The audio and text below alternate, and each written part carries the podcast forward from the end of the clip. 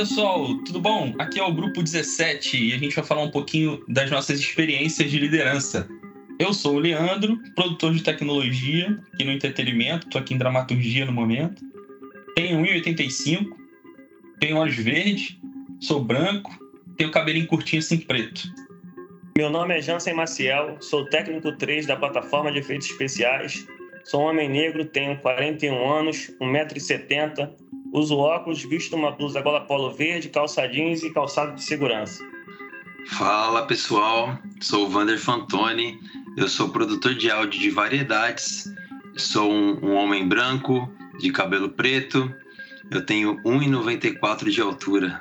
Sou Tiago Santiago, é, sou produtor hoje, estou como produtor de tecnologia aqui na Globo. Sou um homem branco, de 1,70m, estou usando uma blusa preta muito estilosa, do Pink Floyd. Estou aqui no EG, gravando esse podcast. A gente teve uma ideia um pouco diferente para o nosso podcast, que é de trazer relações do livro com a nossa realidade. Então, a gente é, vai falar um pouquinho do que, que aconteceu no nosso dia a dia que a gente conseguiu fazer um paralelo com assuntos relacionados ao livro. A nossa ideia é trazer um pouco de, da nossa visão diária em cima dos assuntos abordados no livro, para que a gente não fique, teoricamente, fazendo alguns resumos paralelos, a gente decidiu trazer esse viés, esse novo olhar para essa discussão. Então, pessoal, seguindo com a nossa proposta, eu vou seguir aqui com alguns insights né, que o livro me trouxe, vou compartilhar uma experiência que eu vivi. É, então, é um caso inesquecível que eu vivi que provou o poder que a liderança exerce na equipe quando se fala em alcance de resultados. O caso ocorreu em 1999, quando eu prestei serviço militar no terceiro batalhão de infantaria. E o batalhão que eu servi ele era de aproximadamente 300 soldados, que eram divididos em três companhias, e dentro de cada companhia existia uma divisão entre três pelotões. E cada pelotão desse ele era liderado por um tenente ou aspirante.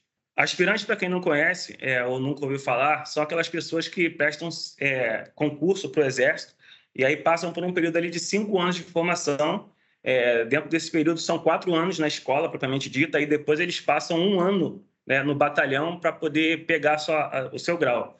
E aí, na companhia que eu servi, cara, tinham dois desses aspirantes, e eles vinham da mesma escola, mas eles tinham um perfil de liderança totalmente diferente. E desde o início deu para perceber né, que eles tinham um, um, poder de hierarquia muito forte dentro de cada um, é, nas ações, nos treinamentos táticos, físicos, estratégicos, enfim. É, e tudo ficou muito claro quando a gente partiu né, para as simulações de, de, de combate né, nas, ma nas matas, ações durante a noite, durante o dia, chuva e sol. É, o Tenente 1, né, vou chamar aqui de Tenente 1, ele mandava muito na equipe, ele delegava a, a outras pessoas né, a monitoração das equipes e ficava muito distante né, da, da equipe durante as atividades. Já o segundo, cara, ele além de delegar todas as atividades, né, com muito vigor, né, físico, é uma, é uma fase muito muito complicada, né, que é, exige muito, né, fisicamente de todo mundo. Esse segundo tenente, cara, ele fazia tudo junto com a equipe. Se a gente tinha que entrar dentro da água, ele entrava junto. Se a gente tinha que fazer uma caminhada de 13 quilômetros com a mochila nas costas pesada, ele fazia junto. E aí, quando chegou a, a fase de competição né, entre cada grupo, o grupo desse segundo tenente ele, ele era muito mais engajado nas atividades, a, a, embora todo mundo tivesse os mesmos recursos ali, é, deu para ver que o fato da liderança estar junto, né, é, fazendo todas as atividades, passando todos os perrengues, é, deu para ver que isso faz a diferença na liderança. A gente encontra é, um fato muito parecido com esse dentro desse livro e quando eu li essa história no livro, foi veio direto na minha cabeça esse papel da liderança junto com a equipe. Muito legal, cara, a sua experiência. Acho que realmente traça um paralelo interessante em cima do que a gente leu, né? É, cara, quando eu li, é logo, logo no começo isso, cara. Vem ali é, e foi veio direto na cabeça porque realmente foi foi muito forte. Bacana. Lê, você quer trazer alguma experiência sua para gente? Muito legal, Jansen, que você trouxe. E fazendo também um paralelo do livro com algumas, algumas coisas que eu já vivi. Eu participei, tem uns 10 anos atrás, pela primeira vez de um grupo jovem que eu ainda participo, né? Apesar de a idade já não favorecer tanto. E nessa época, né? Nessa época não, ainda, ainda, ainda há essa, essa prática que faz um paralelo totalmente assim real com até com o título do livro, né? Tem outros assuntos, mas eu queria até trazer esse ponto do título do livro, assim. Porque eu tava lá 10 anos atrás, começando a namorar. Hoje eu tô casado com, a, com essa pessoa, que é a Poliana, minha esposa. E, pô, o tempo que a gente tinha para se ver, né, quando tava namorando, era ali o final de semana e tal. E tava nesse retiro, né, pela primeira vez ali da igreja. Poxa, em alguns momentos a gente conseguia estar junto, em outros não, a maioria não. Mas um dos momentos que eu achava, né, na minha cabeça, na minha expectativa, que eu ia conseguir ficar junto dela era o momento da alimentação.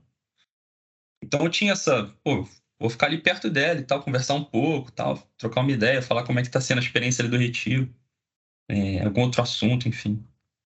E aí, na primeira vez que ter, foi ter a refeição, é, o pessoal foi me passando para frente, né? Não, vai lá na frente, vai lá na frente. Ela mesma falou, não, vai lá na frente, quero falar contigo agora não. Eu falei, pô, falta de noção, o que, que ela tá falando? Eu, na minha expectativa, queria ficar perto dela e ela me jogando lá para frente. Eu, teimoso como eu sou, fui ficando como os últimos dos cursistas ali para tentar ficar perto dela e tal. Acabou que não deu muito certo, não. E depois eu fui entender, né, essa, essa estratégia, né. É, eles colocavam quem estava entrando, né, os chamados cursistas, realmente para frente ali, meio que sem a gente perceber, né? E quem estava já há mais tempo trabalhando nesse retiro como formador ou como até como trabalho voluntário mesmo, é, ficava depois na fila, então só se servia depois que todos os cursistas já tinham se servido. É... Invariavelmente os líderes do curso, inclusive os coordenadores, estavam lá colocando alimento na bandeja de cada um. Então é, é quase que literal aqui a, a, liderança servidora, né? O título do livro ele, ele cabe como uma luva aqui nessa história, porque a gente se coloca como é, eu já, enfim, como eu falei, faço parte desse grupo até hoje. E então esse é um dos exemplos onde a gente se coloca como líder servidor nesse assunto. Então, como é, deixar quem está chegando, dar um abraço nele, culinário, no caso da comida, mas dar esse abraço para que ele possa se sentir bem recebido, acolhido é, e como prioridade. Né? Então, você está chegando, você é mais jovem, mas a intenção é que você esteja sempre na frente e, e sempre com prioridade em todos os assuntos e principalmente nessa nesse momento inicial. Muito legal. Eu acho que a minha história leva um pouco do. Óbvio que é de, de maneira diferente, mas leva um pouco disso que você falou, sobre essa visão para os novatos, porque eu queria contar um pouco para vocês a minha experiência no trabalho mesmo, quando eu entrei na Globo e até agora o que eu consegui construir para mim, né? É, falando pessoalmente. Eu tive algumas oportunidades de trabalhar com, com pessoas incríveis dentro da, da empresa. E eu sempre tive para mim um, um, um, pensamento que um líder meu da faculdade acabou plantando isso dentro da, da, minha, da minha formação, né? É, que a gente sempre tem que olhar para os veteranos e para as pessoas que agregam ao seu trabalho, à empresa, com um olhar de absorver as coisas boas, né? As pessoas sempre têm as coisas boas, as coisas ruins. Eu tenho, vocês têm, todo mundo tem. E a gente sempre tem que olhar, tentar resgatar para a gente o que as pessoas têm de bom, né? No trabalho e na vida. Passei por algumas posições dentro do áudio na Globo é, e tive algumas pessoas, alguns profissionais de, de nome, né? No mercado até então, é, na época. E, e eu sempre olhava para eles dessa forma. Falava, o que que essa pessoa pode me inspirar, pode trazer para mim um, legado que eu possa né, deixar para um futuro meu que, que agregue outras pessoas também. Então, assim, o meu ponto de vista desse, do assunto do livro é realmente sobre esse olhar de você levar para as pessoas o melhor que você pode ter dentro do seu trabalho e da sua vida eu comecei como operador de microfone e, e, e, sempre tive, tive algumas referências dentro da, da Globo e fora da Globo, né? Que me ajudaram a ter essa visão de crescimento profissional. E isso, cara, eu acho que tem muito a ver com uma liderança que inspira você, né? Que, que te dê possibilidades de olhar para o futuro. E isso é uma coisa que eu sempre busquei na minha vida toda, assim, desde é, de relações, né, é, pessoais como profissionais. E tudo isso, cara, gera pra gente assim uma confiança em nós mesmos, assim, né? Você poder executar uma uma ação é, sem confiança, sem você poder ter uma visão de uma perspectiva de, de resultado positivo, né? Isso é bem interessante, assim, para mim, é, isso ficou muito marcado, cara. E, e acho que lendo esse livro trouxe para mim um pouco essa lembrança, né, desse desse modo com que eu levo a minha vida profissional, pensando nisso, né, em relações de confiança dentro do nosso ambiente de trabalho e, e fazendo que tudo fique leve, né, que a gente possa ir trabalhar com, com prazer, com, com autonomia e podendo hoje mostrar para algumas pessoas esse lado e poder agregar na vida de algumas pessoas um pouco né, a, a respeito desse, dessa parte de, de liderança, é, como posso dizer, inspiradora, eu acho que para mim é muito é muito válido, sabe, como pessoa e como profissional. Eu fico imaginando assim se um dia um dos meus filhos, eu tenho dois filhos, forem trabalhar em qualquer empresa ou mesmo na Globo e chegar e falar assim, cara, pô, alguém fala assim, seu pai era um cara legal, seu pai era um cara que trazia pra gente isso, aquilo, seu pai fez isso, seu pai deixou isso como legado. Isso é uma coisa que é muito importante para mim pensar, sabe, é, num futuro que eu posso ter mudado a vida de alguém com o meu trabalho. Pô, sensacional, Schmidt. Oh, desculpa, Wanda. Acho que tem, tem muito do, do que você está falando aí realmente no livro e, cara, muito legal a, a, a tua experiência aí com o que a gente está aqui conversando. E vamos ouvir o Tiago. O que, que você tem para nos dizer, Tiago, a respeito da sua visão? A experiência de liderança aqui na Rede Globo é muito, muito gratificante, né? Porque você está num set de gravação às vezes um técnico de sistemas ou alguém da equipe técnica chega ali para conversar contigo alguma coisa, algum assunto, e você sente que o cara ficou mais afim, né, assim, de, de, de tocar aquele projeto, né, deu um gás na, na, na vida do cara, né, você dá um, troca uma meia dúzia de palavras com aquela pessoa e na, no dia seguinte o cara vai te agradecer, né, vai, vai dar aquele joinha de longe e tal, vai te cumprimentar, vai tratar você de uma forma diferente. Eu acho que isso não é que é legal, pro, ah, porra, maneiro, todo mundo vem falar comigo. Não, não é isso, mas é gratificante no sentido de que você notou que a sua liderança situacional ali fez a diferença. Né? De alguma forma, mexeu. Da mesma maneira que fizeram comigo, né? Minha, no caso, minha esposa, né? na época, namorada, fez comigo ali. Assim, cara, não, peraí.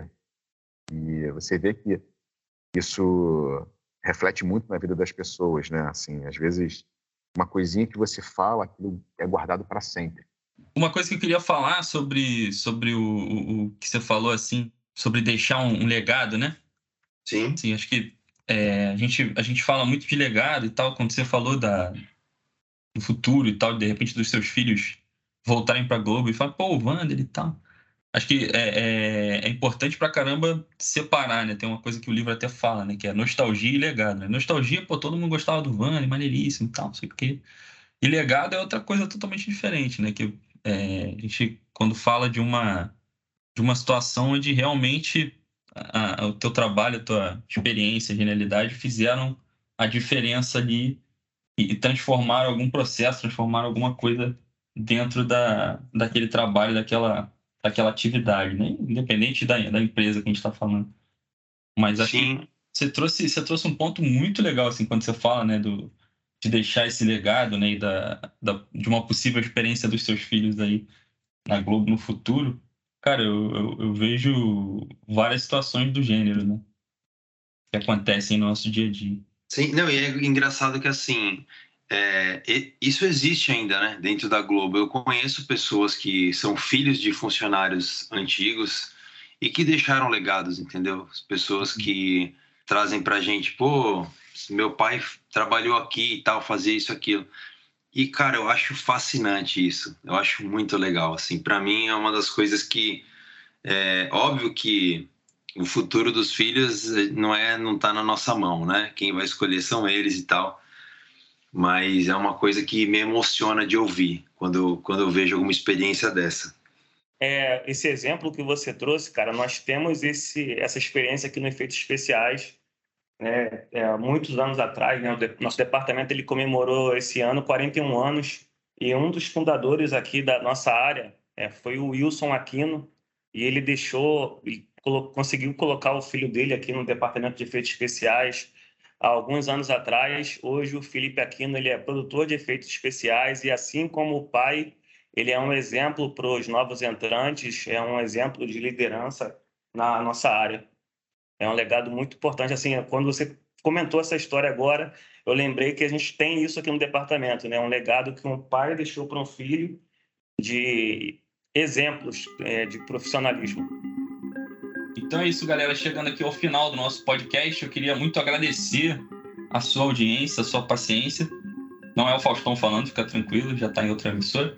É, mas eu também queria dizer que você que ficou aqui até o final, você vai ganhar um brinde. Pode cobrar, hein? É um abraço de cada um aqui dos nossos participantes desse podcast. Um abraço meu, do Jansen, do Wander, do Thiago. E a gente queria também fazer uma, uma, uma, outra história aqui, né? Trazer uma indicação. Cada um de nós vai trazer uma indicação de um livro, né? Nada a ver com assunto de liderança, pode ser também a ver com assunto de liderança, pode ser qualquer coisa. Então, eu queria indicar A Revolução dos Bichos, George Orwell. Eu vou, vou continuar aqui na indicação, que é um livro meu de cabeceira e, e coincidentemente está no nosso entre os livros escolhidos para o nosso programa de, de transformação, que é o Criatividade SA. Para mim é um dos, dos livros que eu já li duas vezes e sempre dou uma uma folhada, que é um, muito inspirador para mim. Bom, pessoal, seguindo as indicações aí, eu vou indicar para vocês o livro O Poder do Hábito. É um livro muito interessante, auxilia muito a gente no dia a dia. Eu já fiz a primeira leitura, estou partindo para a segunda e deixo para vocês essa indicação. É, o livro eu vou recomendar um livro, como o Leandro falou, um livro nada a ver com o tema aqui, né, que é liderança e tudo mais. Tem um pouquinho, né, se parar para pensar. É O Hobbit, de Tolkien. É um livro incrível. É uma fantasia bem leve, né, bem infantil, muitas vezes, e é um livro que não sai da minha cabeceira. É, já li para as minhas filhas, a mais velha adora o livro, a mais novinha ainda tem um pouco, tem que estimular um pouquinho ali o, o, esse livro com ela, mas fica a dica. E com isso a gente encerra aqui o nosso podcast. Muito obrigado mais uma vez e um grande abraço. Até logo, tchau, tchau. Abraço, tchau, tchau, pessoal. Valeu, galera. Um abraço. É isso aí, gente. Obrigado. Valeu a todos. E é aquilo que o Leandro falou, né? Um abraço tá valendo. Quem encontrar quiser dar um abraço, fica à vontade. Valeu.